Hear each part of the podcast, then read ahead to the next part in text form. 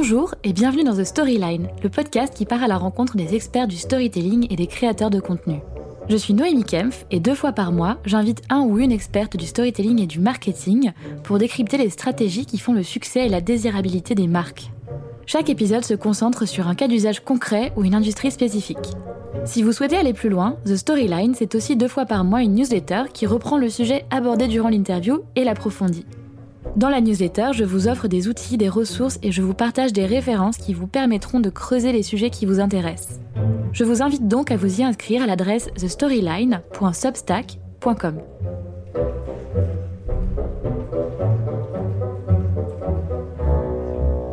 Aujourd'hui, je vous emmène à la rencontre de Katia Sanero, directrice générale de Louis Média, troisième studio de podcast narratif le plus écouté de France. Ensemble, on décrypte l'univers du podcast, ses contours et ses opportunités, mais aussi son futur. Bonne écoute Salut Katia Salut Noémie Bienvenue dans The Storyline Merci beaucoup pour l'invitation. Ravie de pouvoir discuter avec toi. Ça fait longtemps que je suis euh, euh, tout ce que tu fais chez Louis Média. Et je suis d'ailleurs une grande consommatrice euh, de certains des podcasts que vous produisez. Donc, très, très heureuse de pouvoir regarder un petit peu sous le capot avec toi et euh, comprendre un peu plus en détail euh, qu'est-ce que vous faites, quelle est, euh, quelle est ta vision de l'univers du podcast et quels, est tes conseils, quels sont tes conseils plutôt aux personnes qui, qui envisagent de se lancer ou qui ont déjà des podcasts? Écoute, avec plaisir. Merci. Bah, peut-être pour commencer, pour les personnes qui ne te connaissent pas encore ou qui ne connaissent pas Louis Média, est-ce que bah, tu peux commencer par, par nous parler un peu de ton parcours? Déjà, qui es-tu et d'où vient ton appétence pour les médias? Euh, bien sûr. Alors, moi, j'ai un parcours euh, à la base un peu traditionnel d'école de, commerce à, à l'ESSEC. J'ai fait une spécialisation euh, média en master spécialisé à l'ESCP parce qu'effectivement, j'étais, j'ai toujours été, je pense, une, une passionnée de de médias quand on est petite fille et qu'on joue parfois à la marchande. Moi, je jouais à la marchande de journaux. Euh, c'est plutôt rare, mais voilà. Très spécifique. Je pense j'ai eu cette passion euh, assez jeune. Euh, je voulais vendre, enfin, je, voulais raconter des histoires. Donc après euh, ce master spécialisé à l'ESCP, j'ai rejoint, j'ai démarré mon parcours chez Marie Claire International dans des mmh fonctions marketing. puis j'ai rejoint le groupe Figaro en 2009, d'abord dans des fonctions de développement marketing et business. Et puis j'ai été nommée euh, éditrice digitale euh, de Madame Figaro. Donc j'étais en charge euh, du site, des applications, de la croissance de l'audience, du développement produit, de la direction en fait de ce pôle. Et en 2018, début, début 2018, pardon, on m'a confié le rôle d'éditrice de l'ensemble de la marque. Donc avec le print que j'ai appris, la diversification événementielle, toujours avec le digital bien sûr. Mmh. Et c'est à ce moment-là que j'ai rejoint euh, le comité de direction euh, du groupe Figaro. Et deux ans plus tard, j'ai quitté euh, le groupe pour m'associer aux deux fondatrices de Louis Média, Charlotte Pudlowski et Mélissa Bounoua, en tant que directrice générale. Louis Média avait alors deux ans, tout juste deux ans, et c'était un moment assez charnière de la structuration de l'entreprise. Ok, bon, alors on va y revenir parce que tout ça est vraiment passionnant. Peut-être juste première question pour, euh, pour préciser euh, par rapport à toi, ton parcours. Donc, tu es vraiment plutôt resté euh, du côté business des médias.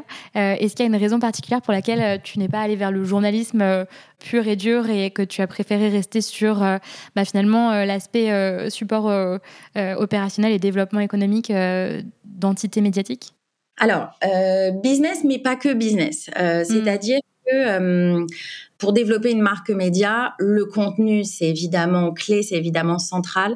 Mais moi, je suis assez convaincue que euh, euh, c'est avant tout, euh, pour faire fonctionner un titre média, un bon duo, une, une, complémentarité qu'il faut entre un éditeur et ou une directrice de, de, rédaction, rédacteur en chef.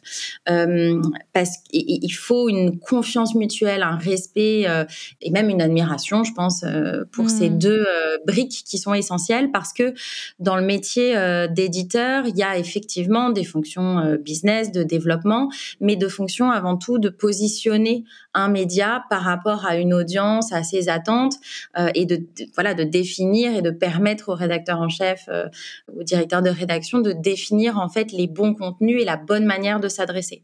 Donc évidemment, ça regroupe des, des, sujets de produits, de marketing, de business, mais tout ça se, pose, se pense conjointement. Et donc un duo, c'est essentiel. Parfois, ces postes sont, sont fusionnés aujourd'hui d'ailleurs, mais c'est hyper important que tout ça particulièrement dans le digital, soit pensé, euh, soit pensé euh, ensemble. Et alors, pourquoi pas journaliste? Très jeune, euh, parce que j'ai une admiration bah, très forte pour les créateurs, un respect. Je, pense que je, je me suis sentie plus à l'aise pour les valoriser, pour les mmh mettre en avant que pour le faire en fait. Et finalement, c'est c'est pas simple parce que mmh. parfois des gens font cette fonction un peu par défaut parce qu'ils n'ont pas réussi. Non, en fait, moi, c'est pas que j'ai pas réussi, j'ai même jamais essayé. Ce n'est pas mon métier. J'ai pas été formée euh, là-dedans. J'ai été formée sur d'autres fonctions et justement, euh, je pense que je suis vraiment un élément complémentaire à ces fonctions. Ouais, non, mais c'est clair, c'est une position, euh, un poste et des responsabilités qui sont hyper stratégiques, notamment euh, euh, dans un univers qui est celui des médias, qui ces dernières années a subi des transformations très profondes. Mais du coup, ça nous amène peut-être à, à, ton arrivée chez Louis Média. Est-ce que tu peux nous raconter un petit peu ce qu'était Louis Média alors, ce qu'est Louis Média aujourd'hui, et qu'est-ce qui t'a amené finalement à, passer de l'autre côté ou en tout cas à rejoindre un petit média un peu euh, indie entre guillemets où à l'époque c'était euh, c'était encore euh, naissant par rapport à un, grand un grand média comme comme le Figaro. Ouais, alors déjà comment comment je, je, passe de l'autre côté? Moi, j'ai découvert le podcast en 2017 quand j'ai eu mmh. mon premier enfant. alors clairement, c'était avant la vague de libération de la parole autour de la maternité, hein, auquel, auquel, le podcast a bien participé euh, mmh. mais clairement, j'étais très seule euh, et j'ai découvert le podcast à ce moment-là, plutôt les formats américains. Il y avait Transfert qui existait déjà euh, en France, qui était un des pionniers avec Arte Radio. Et donc, j'ai découvert les formats narratifs. J'étais assez transportée par ça. En fait, ça faisait des années que je cherchais sur le digital déjà le public des jeunes femmes CSP+, mais aussi en fait, à l'époque, on voyait les contenus digitaux comme un, appauvrissement pardon, de l'offre éditoriale d'une mmh. marque. C'était vraiment pas perçu comme valorisant, comme, euh, comme innovant. Et là, avec le podcast, c'était l'inverse. C'était justement une possibilité d'être encore plus ambitieux éditorialement qu'on ne l'était mmh. parfois avec le print. C'était euh, sans limite de durée, sans limite de page. Et donc, en fait, c'était une évidence pour moi que l'avenir des médias print de Madame Figaro et plus globalement même des titres de presse féminine, mais des médias en général, allaient passer par le podcast. Donc j'ai voulu créer les podcasts de Madame Figaro quand je suis revenue. Euh, et j'ai voulu m'associer avec des professionnels qui avaient une expérience des formats euh, narratifs notamment, parce qu'en fait, si c'était pour faire la même chose que la vidéo, j'aurais pu le faire euh, toute seule. Donc, j'ai contacté Charlotte que je suivais via Transfert, via Slate, lui ai envoyé un message sur Twitter au moment où elles ont annoncé qu'elles allaient créer Louis Media avec ce positionnement différent. Donc, on a produit ensemble les podcasts de Madame Figaro. Et deux ans après, elle me proposait de les rejoindre. Et pourquoi j'y suis allée? Clairement, parce que ce que j'avais vécu en lançant les podcasts euh, du Madame, c'était un peu comme revivre euh, les premières années de l'Internet. Il y avait tout à faire. Mmh. Il y avait encore beaucoup à faire et certainement euh, c'était pas le cœur, c'était même pas un sujet euh, à l'époque pour les médias euh, traditionnels et pour les médias digitaux de l'époque qui n'y voyaient pas du tout encore un marché, etc. Mais pour un acteur natif, c'était le cœur de, de, son sujet. Mon instinct me disait que c'était là où on pouvait faire émerger euh, des nouvelles voies et notamment un nouveau média. Entreprendre dans les médias, c'est extrêmement rare. Il y en a très peu qui arrivent.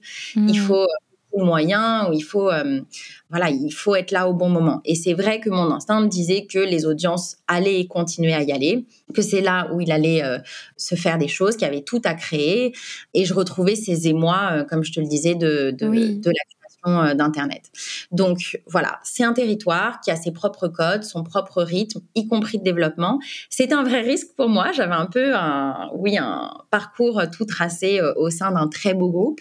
Euh, mmh. Mais déjà, à l'époque, j'étais sensible au sujet de l'entrepreneuriat féminin. Moi, c'était quelque chose qui me donnait envie. Euh, je connaissais les difficultés que les femmes avaient, euh, notamment bah, pour faire preuve d'audace. C'est plus difficile, on a moins confiance en nous.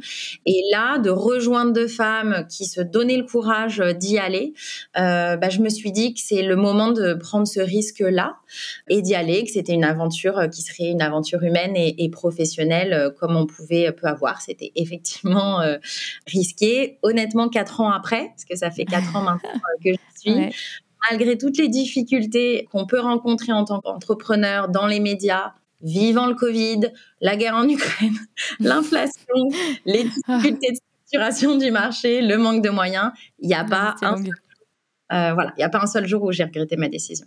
Génial. Bah, finalement, on en reparlera bien sûr, mais tu as eu du nez par rapport au marché du podcast. Et puis, en effet, l'aventure, euh, l'aventure euh, prend des airs, des, tournures plutôt positives. Et, enfin, on voit le succès de Louis Média aujourd'hui, donc, donc génial.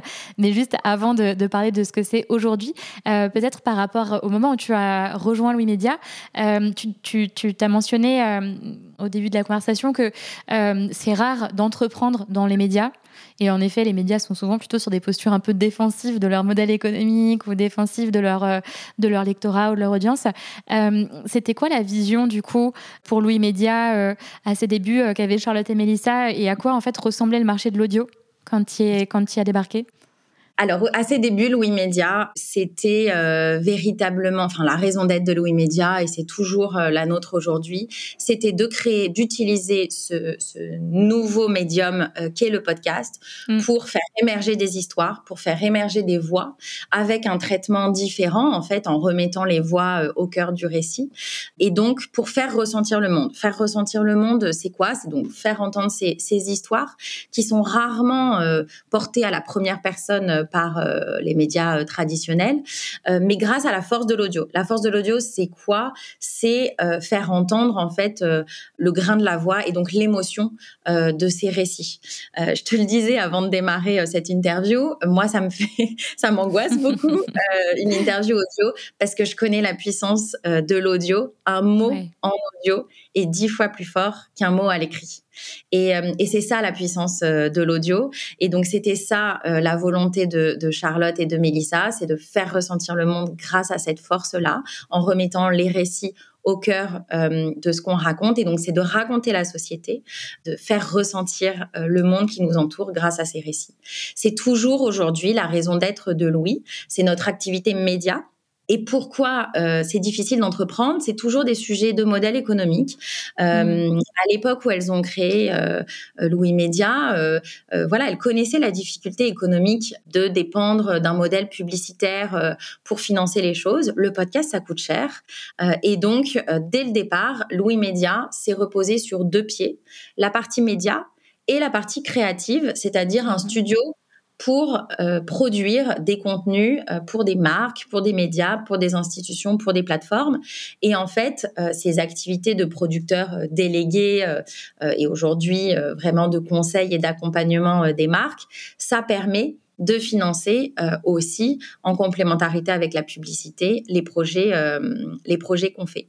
Donc c'était dès le début ces deux piliers là, ça l'est encore aujourd'hui plus que jamais euh, et je pense que c'est c'est vraiment une de nos forces entre autres aujourd'hui.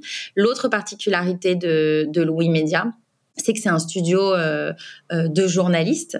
Mm-hmm. C'est d'avoir choix de journalisme, de l'exigence éditoriale.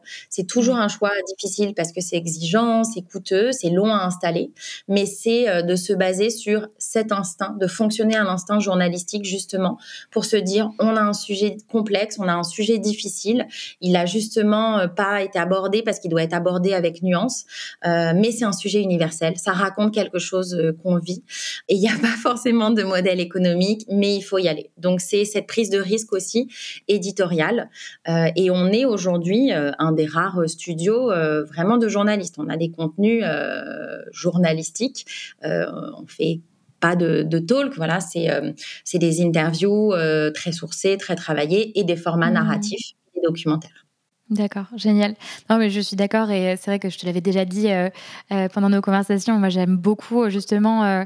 enfin, je suis très très fan même de la, du niveau de d'exigence et de la qualité des épisodes des différents des différentes séries audio que vous avez pu produire et ça se sent que finalement il y a un travail d'investigation journalistique, une revue, enfin plutôt un storytelling qui qui est amené de manière assez subtile. C'est vrai que typiquement dans le B2C en tout cas qui est de ce que je comprends un peu votre secteur d'activité principale, mais tu me diras si j'ai dis des bêtises, euh, c'est quand même un élément différenciant qui est, euh, qui est non négligeable et qui est euh, plutôt, plutôt en votre faveur versus dans le B2B où on va plutôt se pencher vers des formats un peu plus interview type The Storyline parce qu'on va plutôt chercher de la connaissance, de la compétence, des insights versus raconter des histoires. on raconte quand même une histoire là en, en discutant, mais en effet de manière un peu moins plurisensorielle, j'ai envie de dire. Tout à fait. Et tu me posais la question de qu'est-ce que c'était que le marché euh, à la création. Voilà, c'est pas du tout celui qu'il est aujourd'hui. Euh, c'est très différent. Et c'est bah, un sujet, je pense que Louis Média euh, est arrivé au bon moment. Mm-hmm. C'était pas simple. Hein. Aujourd'hui, c'est plus facile de se lancer parce que le marché, il, il existe. Les outils sont là, les outils sont nombreux, mais tu vois, euh, aujourd'hui, tu es équipé, tu as les bons moyens d'enregistrer à, à, distance, ils sont là, ils sont diversifiés. La découverte du format par les régies, les annonceurs, elle a été faite. Les acteurs clés, tu vois, les institutions comprennent ce que c'est que le podcast. On a un usage aussi qui s'est créé, y compris contractuellement. on a des normes de production qui sont établies. Donc tout ça aujourd'hui, euh, c'est plus facile. Euh, nous, c'est des choses qu'on a dû déchiffrer euh, les premières années de Louis Média. Mais c'est plus difficile aussi d'émerger aujourd'hui parce qu'il y a beaucoup de concurrence pour cette taille de marché. Les budgets sont beaucoup plus dispatchés en termes d'annonceurs. Il faut faire du volume beaucoup euh, pour pouvoir rentabiliser des projets. On est dans une ère qui est vraiment différente. Il y a euh, la, plus professionnelle. On a eu la chance qu'on a eue, c'est que bah, Louis Média va a fêté ses cinq ans. On est dans notre sixième année, donc on a eu des années pour apprendre pour grandir en tant qu'entreprise, pour affiner notre offre, pour laisser du temps au programme euh, de s'installer, de développer notre mmh. savoir-faire, de le nourrir, de structurer et de grandir en même temps avec le bon rythme euh, du marché. Donc, euh, donc voilà, aujourd'hui, Louis, c'est 10 émissions, euh, c'est euh, euh, plus d'un million d'écoutes dépassées chaque mois. on est à peu près le troisième studio le plus écouté en France. Je pense le premier sur notre positionnement et sur notre offre narrative haut de gamme. Et c'est aussi, parler du deuxième pilier, une centaine de podcasts qu'on a déjà produits à date pour des tiers. Mmh presque un millier d'épisodes produits. Euh, pour des partenaires très différents. Ça, c'est quelque chose que j'apprécie énormément. De la Fondation Cartier à Bandai euh, récemment, Kenzo Parfum, le Comité national olympique, la Fondation L'Oréal. C'est euh, voilà, c'est des beaux succès aussi d'audience. C'est aussi des reconductions et ça, c'est vraiment important pour nous. Typiquement, mhm. les premières années, des marques pouvaient lancer des projets sans savoir vraiment quels étaient leurs objectifs. tout ça aujourd'hui, c'est différent. produire un projet euh, tout seul euh, pour une marque, euh, ça ne tient plus la route. Mmh. nous, on a des services support qui accompagnent le marketing, la distribution. C'est clé en fait aujourd'hui. Ça l'était pas il y a cinq ans. D'accord, génial. En tout cas, impressionnant ces statistiques. donc vous avez vous avez 10 émissions. moi, j'écoute particulièrement. J'aime beaucoup émotion et manger. Est-ce qu'il y en a d'autres que tu peux nous citer pour que les les auditeurs et auditrices se fassent une idée un peu des programmes que vous créez? Bien sûr. Alors, Émotion, c'est euh, l'un des plus connus. Il fait partie du top 10 euh, des podcasts les plus écoutés en France. C'est aussi mm. euh, l'un de nos plus anciens. Mais il y a Passage aussi, qui est un de nos gros podcasts, qui est un podcast d'histoire vraie, narré à la première personne, parfois avec plusieurs voix. Donc, ça montre la nuance qu'on peut avoir sur plusieurs récits.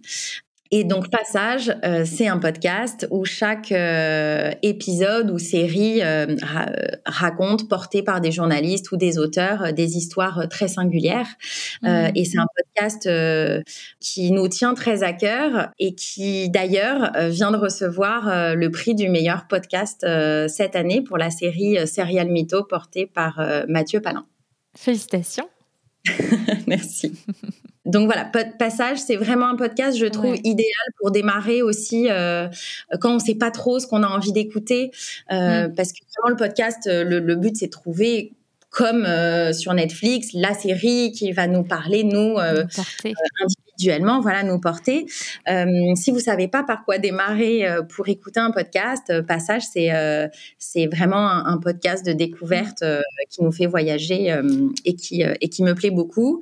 et puis, je peux aussi citer nos deux récents, euh, Pépite, qui est un podcast culturel qu'on a lancé euh, euh, juste avant l'été, qui est porté par un duo de choc, Agathe Le Taillandier et Sébastien Thème, qui donne la parole à toutes les pépites culturelles d'aujourd'hui. Mmh. C'est un podcast qui est fortement plébiscité par euh, notre audience parce qu'on a une audience qui est très consommatrice de produits culturels, qui consomme beaucoup de séries, de musique, de films, d'expos.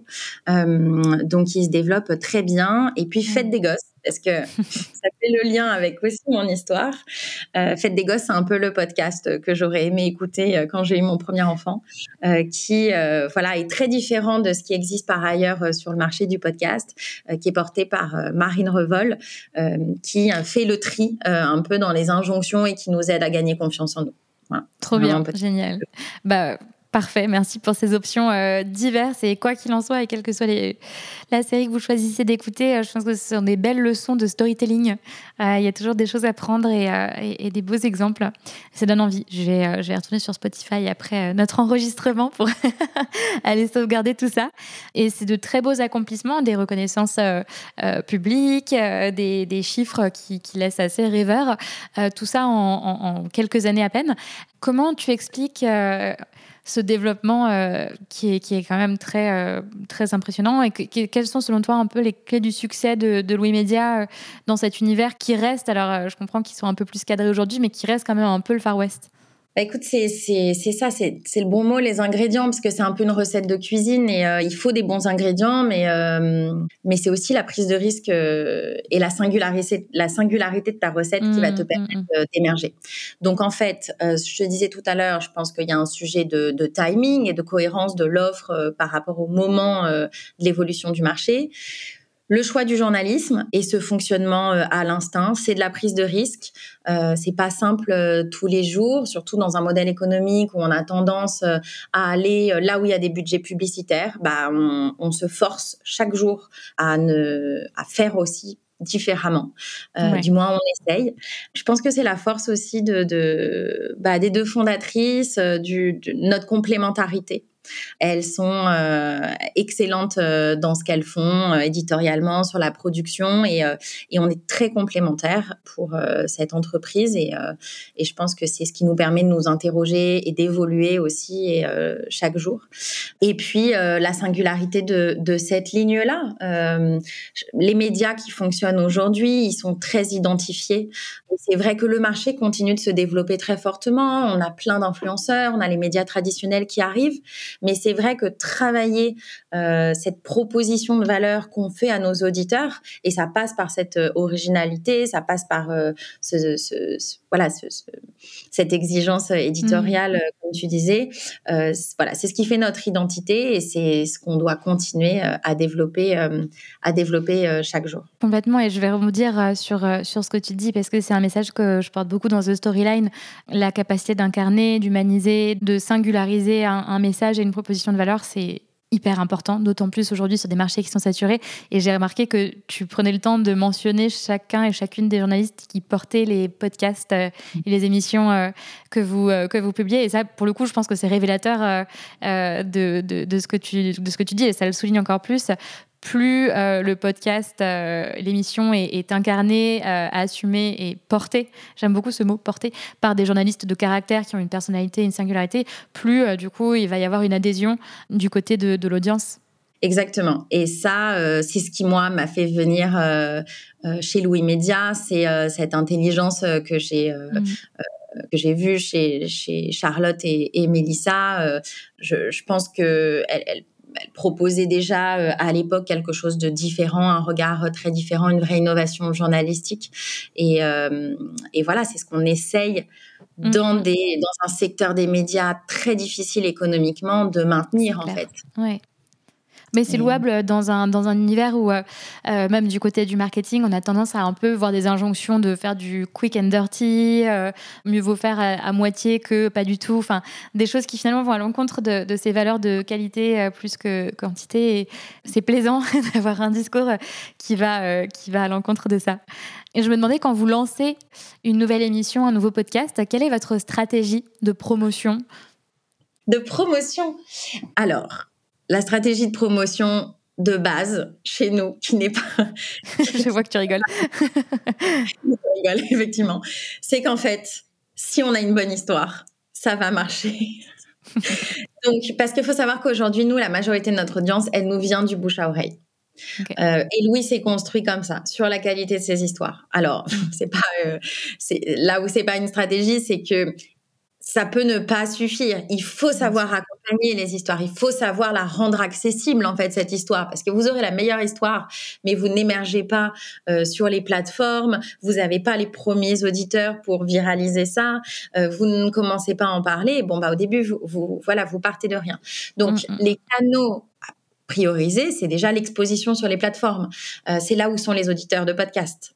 Donc, faut être référencé, euh, faut être bien référencé, faut savoir bien se présenter. Donc, ça passe par la vignette, les descriptifs, euh, etc.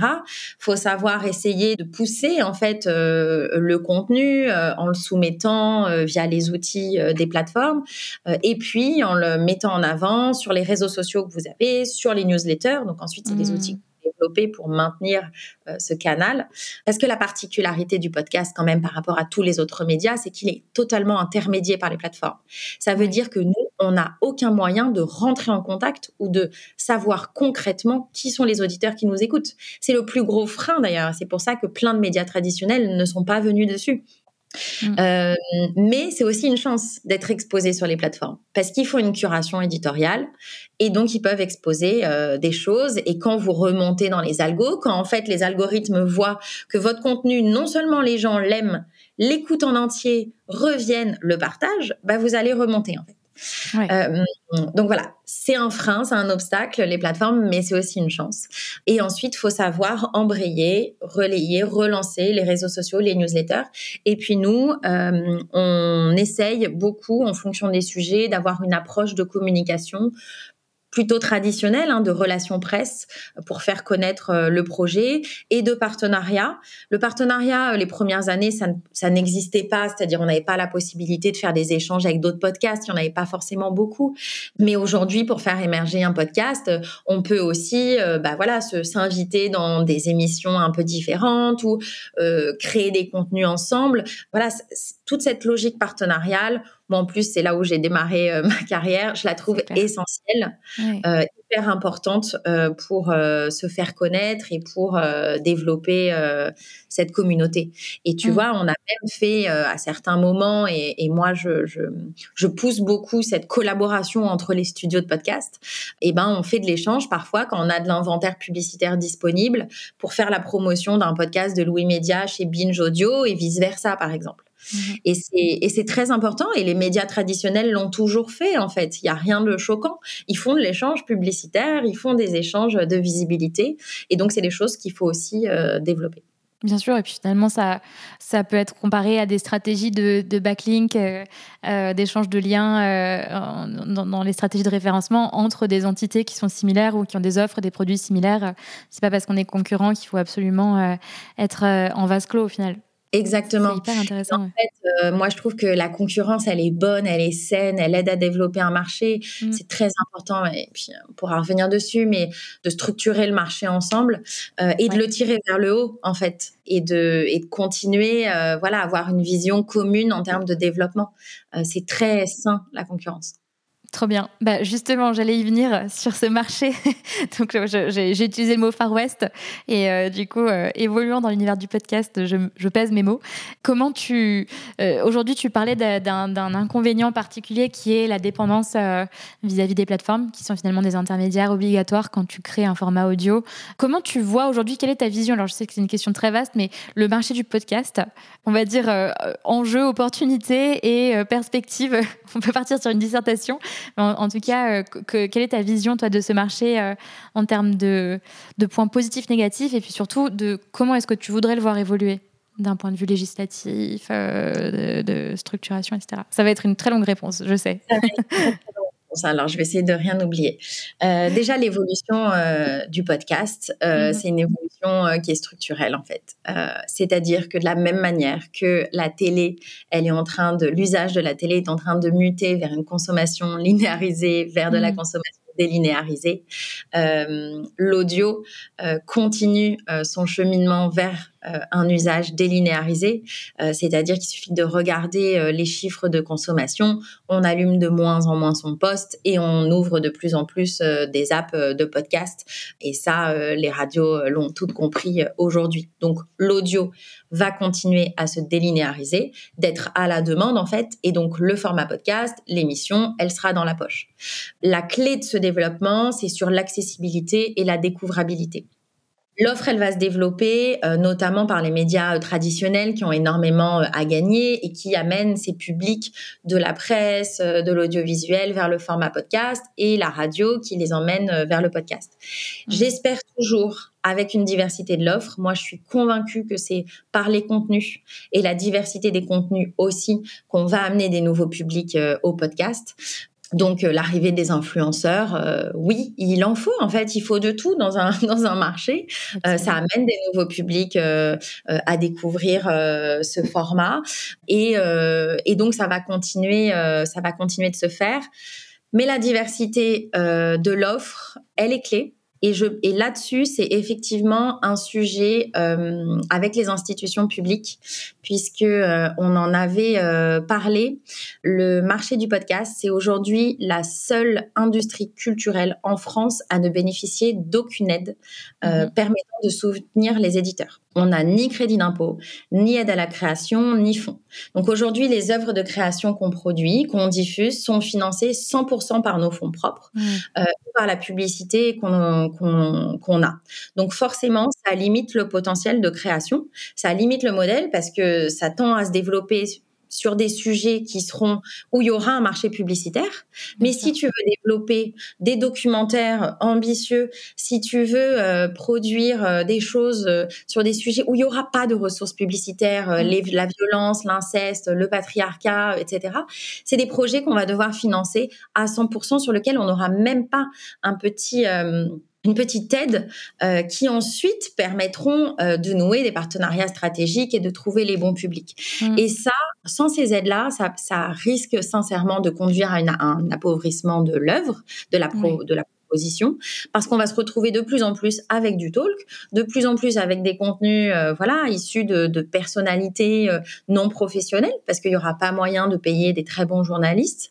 Et donc, on va aussi se tirer vers le bas avec, voilà, en investissant moins, par exemple, sur la création musicale. Euh, euh, etc. Donc moi, mon vrai warning, euh, c'est sur la structuration de ce marché. Dis structuration, c'est ça recouvre plein de choses, hein. mais notamment sur ce sujet d'aide pour permettre à la création française de continuer à se développer de continuer à faire entendre des voix différentes, de continuer à innover euh, sur ce format-là. Ça continuera à fonctionner, hein, le podcast. Mais par contre, il y aura peut-être plus cette singularité, il y aura peut-être plus cette diversité euh, qu'on a eue euh, jusqu'à présent.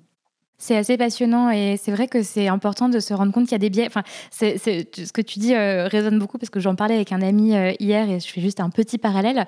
Mais c'est finalement une situation qu'on retrouve dans pas mal de, de secteurs d'activité, par exemple la recherche la recherche qui est finalement assez dépendante de la capacité à trouver des sources de financement qui sont généralement privées, qui répondent du coup à des objectifs de productivité ou de rentabilité et qui du coup ne vont pas aller financer euh, des études qui ne ramèneraient pas un potentiel, euh, un potentiel revenu euh, espéré. Et du coup, c'est vrai que le podcast, c'est un peu similaire et c'est important de, de, garder ça en tête et peut-être de mettre en place des actions. Alors aujourd'hui, tu, tu, tires la sonnette d'alarme. Qu'est-ce que tu, Qu'est-ce que tu fais euh, si tu fais quelque euh, chose hein, Parce que c'est complexe.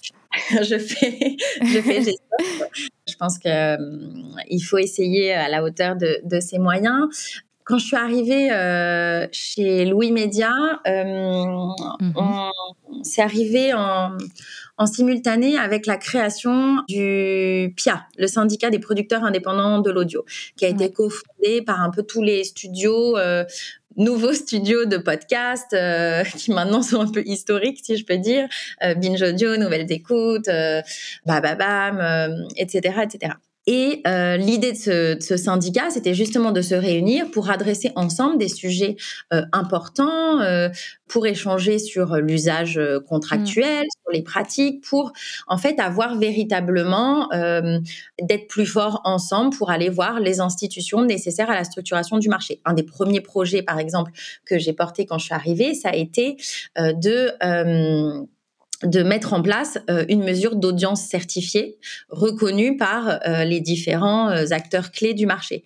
À l'époque, il n'y en avait pas. Et, et c'est quoi une mesure d'audience certifiée? C'est une entité tierce qui va prouver au marché que quand on parle de 1000 écoutes ou de 100 000 écoutes, on les calcule de la même manière, avec les mêmes normes, que les normes soient internationales, etc. Et ça, c'est un gage de confiance qu'on apporte aux annonceurs, aux agences et qui nous permettent aussi de, voir et d'étudier euh, le marché.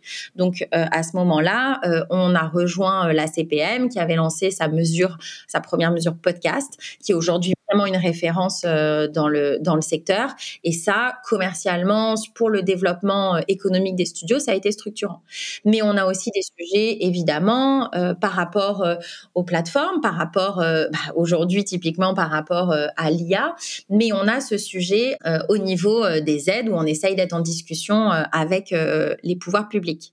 Louis Média a également rejoint assez rapidement le geste qui est le groupement des éditeurs digitaux des mmh éditeurs euh, en ligne. Là, pour le coup, ça représente une, vraiment une grande diversité de médias, euh, de presse, euh, de médias natifs digitaux. Et aujourd'hui, on est plusieurs acteurs du podcast. Et aujourd'hui, d'ailleurs, j'en suis vice-présidente du conseil d'administration. Et on a, parce qu'on a des sujets qu'on partage aussi avec Radio France, RTL, Énergie, euh, voilà, qui sont des sujets euh, euh, de distribution, qui peuvent être des sujets, comme je le disais, d'intelligence artificielle, etc.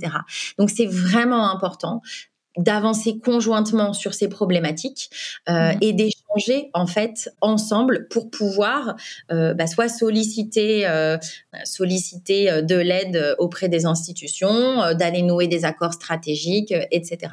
Donc le l'élément clé cette année, c'est effectivement de continuer ces conversations avec les institutions publiques sur le développement du podcast. C'est essentiel. la DGMI qui est l'Arcom ont ouvert un observatoire du podcast il y a quelques mois pour justement étudier la taille du marché euh, et pour pouvoir euh, éventuellement euh, l'accompagner. Alors c'est formidable, il faut qu'on arrive à, accélérer, je mmh pense, un peu tout mmh. ça on est dans une période de consolidation quand même euh, du marché euh, et que ce serait dommage de perdre, euh, voilà, d'en perdre certains au passage. C'est une phase qui est assez essentielle puisqu'il n'y a pas ces aides-là et qu'on voilà, nous par exemple, on est à l'équilibre, mais on, on, a besoin d'investir. Donc en fait, pour aller chercher des fonds propres, il faut ouvrir notre capital, il faut s'associer à d'autres. Donc on l'a fait il y a quelques mois euh, et on en est très euh, très heureuse. Mais c'est important, voilà, d'aller solliciter euh, ces aides-là si on veut continuer continuer à le défendre. Mais l'usage de l'audio, enfin l'usage du podcast, il est évident. On est de plus en mm-hmm. plus à les chiffres le montrent, euh, c'est euh, des croissances assez importantes. Euh, donc, donc, je ne m'inquiète pas. Mais à quoi va ressembler le paysage? Ça, c'est important. C'est un point assez passionnant et avant de te laisser retourner Vaki à tes moultes occupations, j'avais une question un peu plus terre à terre. C'est vrai qu'on voit que les chiffres augmentent d'année en année. Selon toi, en fait, qu'est-ce qui explique le succès assez dingue du format audio? Qu'est-ce qu'il a que les autres formats, euh, tu vois, du point de vue d'un marketeur, n'ont pas forcément pour transmettre des idées, raconter des histoires Est-ce qu'il y a qu'est-ce qui fait que qu'on est tous autant, euh, enfin toutes et tous, euh, peut-être peut-être que j'exagère, mais en tout cas qu'on est beaucoup à être accro et à être plus sensible à l'audio? Bah, je pense que le terme que tu utilises, sensibilité, il est très important parce mmh. que tu vois, on, est un peu inondé d'images aujourd'hui, et que ce soit pour euh, donner un, pour se confier, pour raconter quelque chose euh, de difficile ou non, mais pour en fait vraiment entendre les gens. Vraiment, la clé de notre société, c'est de s'écouter. Et, euh, et, parfois, la vidéo nous empêche un peu d'écouter correctement. Mmh. Donc, je pense que ce qui fait la force du podcast, ce qui fait son engagement aujourd'hui, c'est que c'est un média où il n'y a pas de fioriture, en fait. Il n'y a pas de choses qui sont rajoutées inutilement. Donc, on a une transmission d'émotions qui est réelle, en fait. Le grain de la voix, la passion de quelqu'un. L'audio, ça ment pas. Un mot en audio, donc on le disait, c'est franchement dix fois plus fort qu'un mot à l'écrit. Non, mais c'est marrant, j'ai un exemple hyper récent. Euh, on produit un podcast euh, pour Elle, par exemple. Uh-huh qui est euh, super, qui s'appelle Il était une première fois et qui donne la parole euh, majoritairement à des femmes qui racontent leur première fois, enfin leur première fois sexuelle et donc mmh. à travers cette première fois avec quelqu'un, finalement elles se racontent, elles racontent une partie de leur vie, etc. Et ben un mot osé à l'audio en fait, il est beaucoup plus fort et il nous, il nous impressionne beaucoup plus parce qu'il est dit, il est osé être dit. En fait, ce qu'on est en train de traverser aujourd'hui, c'est une libération de la parole. Euh, c'est euh, c'est la difficulté parfois de d'emprunter les bons mots et de les dire au bon moment. Et donc, euh, je trouve qu'il y a une puissance euh, et c'est ce qu'on voit dans les chiffres. C'est le média aujourd'hui qui engage le plus. C'est là où il y a le, les plus gros taux de complétion. En plus, c'est un endroit où on peut prendre le temps, où en fait, on n'est pas une, dans une logique d'efficacité immédiate. Mmh. créer un univers, euh, ça donne à une marque une humanité, ça leur donne de la profondeur. Euh, c'est vraiment un, un, voilà un média où on peut prendre le temps, apporter de la nuance, et c'est aussi des contenus qui peuvent être très intemporels voilà, comme l'audiovisuel euh, peut l'être sur euh, des docus, euh, on peut s'en servir au cœur de sa stratégie marketing et ensuite relayer tout ça sur une diversité, le relayer en social, le relayer dans du texte, etc.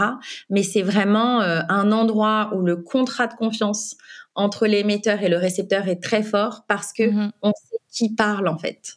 Euh, il y a une, euh, on, chuchote euh, à la personne. C'est très honnête, c'est très transparent et c'est un peu le clé, la, une des clés de, de notre société de savoir d'où on parle. C'est beau, c'est très beau, c'est une belle conclusion. merci Katia. Eh ben merci à toi Noémie. C'était passionnant, ça, donne, ça donne plein d'idées et c'est hyper inspirant. Alors merci pour ce témoignage et puis bah, à très vite. Merci à toi. Très bonne continuation. Salut. Alors, qu'avez-vous pensé de l'épisode?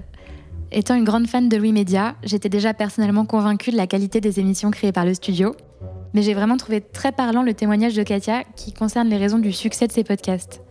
Media illustre parfaitement l'idée qu'on peut construire une marque puissante, portée par le bouche à oreille, si tant est qu'on met le paquet sur sa singularité, mais aussi sur les niveaux de qualité et d'exigence des contenus qu'on va créer. Il y a aussi bien sûr une question d'être présent au bon endroit, au bon moment sur un marché donné, mais Louis Média est une très belle réussite et un exemple finalement en ce qui concerne le principe de privilégier la qualité plutôt que la quantité. Je vous laisse méditer là-dessus et je vous dis à très bientôt dans The Storyline.